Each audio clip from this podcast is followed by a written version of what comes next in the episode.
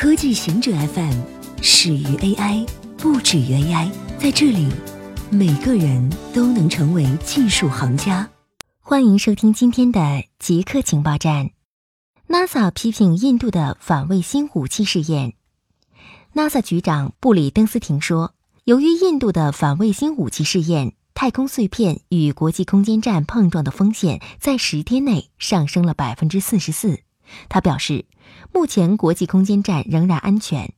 如果我们需要，可以操纵它调整轨道。目前，NASA 已经发现了四百块轨道碎片，并正在追踪直径超过十厘米的六十块碎片，其中有二十四块对国际空间站构成潜在威胁。布里登斯廷批评印度导弹击毁卫星，将碎片冲击到国际空间站以上的太空高度。对此，印度国防研究与发展组织负责人拉迪也表示，这种行为与我们需要看到的人类太空飞行的未来是不相容的。他特意选择在低层大气层进行的试验，就是因为产生的碎片会很快消失，不会留在太空中。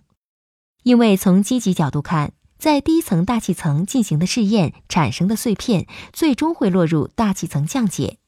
国际空间站运行平均高度大约是三百四十五公里，高于印度这次试验卫星轨道高度大约四十五公里。微软停止销售电子书，将退款和删除用户购买的电子书。在数字世界，你购买的东西未必永远属于你。微软宣布，从四月二日起关闭微软商店的图书类别，从二零一九年七月起。用户将无法阅读他们所购买的电子书，但会获得全额退款。用户预购的电子书订单将被取消，退款流程从七月起自动执行。从此举来看，微软似乎不想再继续与亚马逊、苹果和谷歌在这方面进行竞争，而打算将精力集中到微软商店的其他类别。挪威销售的六成新车是电动车，据统计。挪威上个月销售的约六成新车都是电动车，这是一个全球纪录。而挪威也正计划在二零二五年之前终止化石燃料汽车的销售。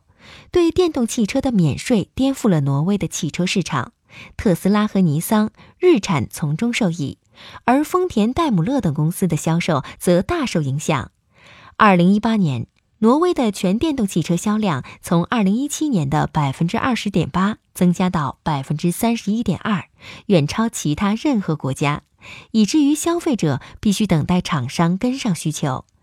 今年三月，电动汽车的市场份额增加到百分之五十八点四，销售数据巩固了挪威在人均电动汽车方面的全球领先地位。中国国际专利申请超过半数来自深圳。在大量初创企业汇聚的深圳市，知识产权的蓄积正在加速。日本经济新闻根据世界知识产权组织三月发布的二零一八年国际专利申请件数进行统计，发现深圳的国际专利申请数量占到中国申请件数的百分之五十二，大幅超过居第二位，占比百分之十三的北京。如今，深圳借助国家补贴政策等，在五 G 核心材料等尖端技术开发领域获得支援。专利申请的结果也证明了这一点。据统计，中国2018年整体的国际专利申请件数为五万三千三百四十五件，占全球的百分之二十一，和排在首位的美国的百分之二十二占比已经非常接近。汉堡王推出素肉汉堡。汉堡王与素食汉堡创业公司 Impossible Foods 合作推出了素肉汉堡。该创业公司在今年的 CES 展会上展示了它的新素牛肉。通过此次合作，依托汉堡王的规模，将让它的影响力得到进一步的扩大和发展，并领先于竞争对手。目前，汉堡王在全美有七千二百家连锁店。汉堡王首席营销官费尔南多·马查多称，该公司至今进行的测试显示，客户及其雇员都难以区分人造肉汉堡和动物肉汉堡。以上就是今天所有的情报内容，本期节目就到这里。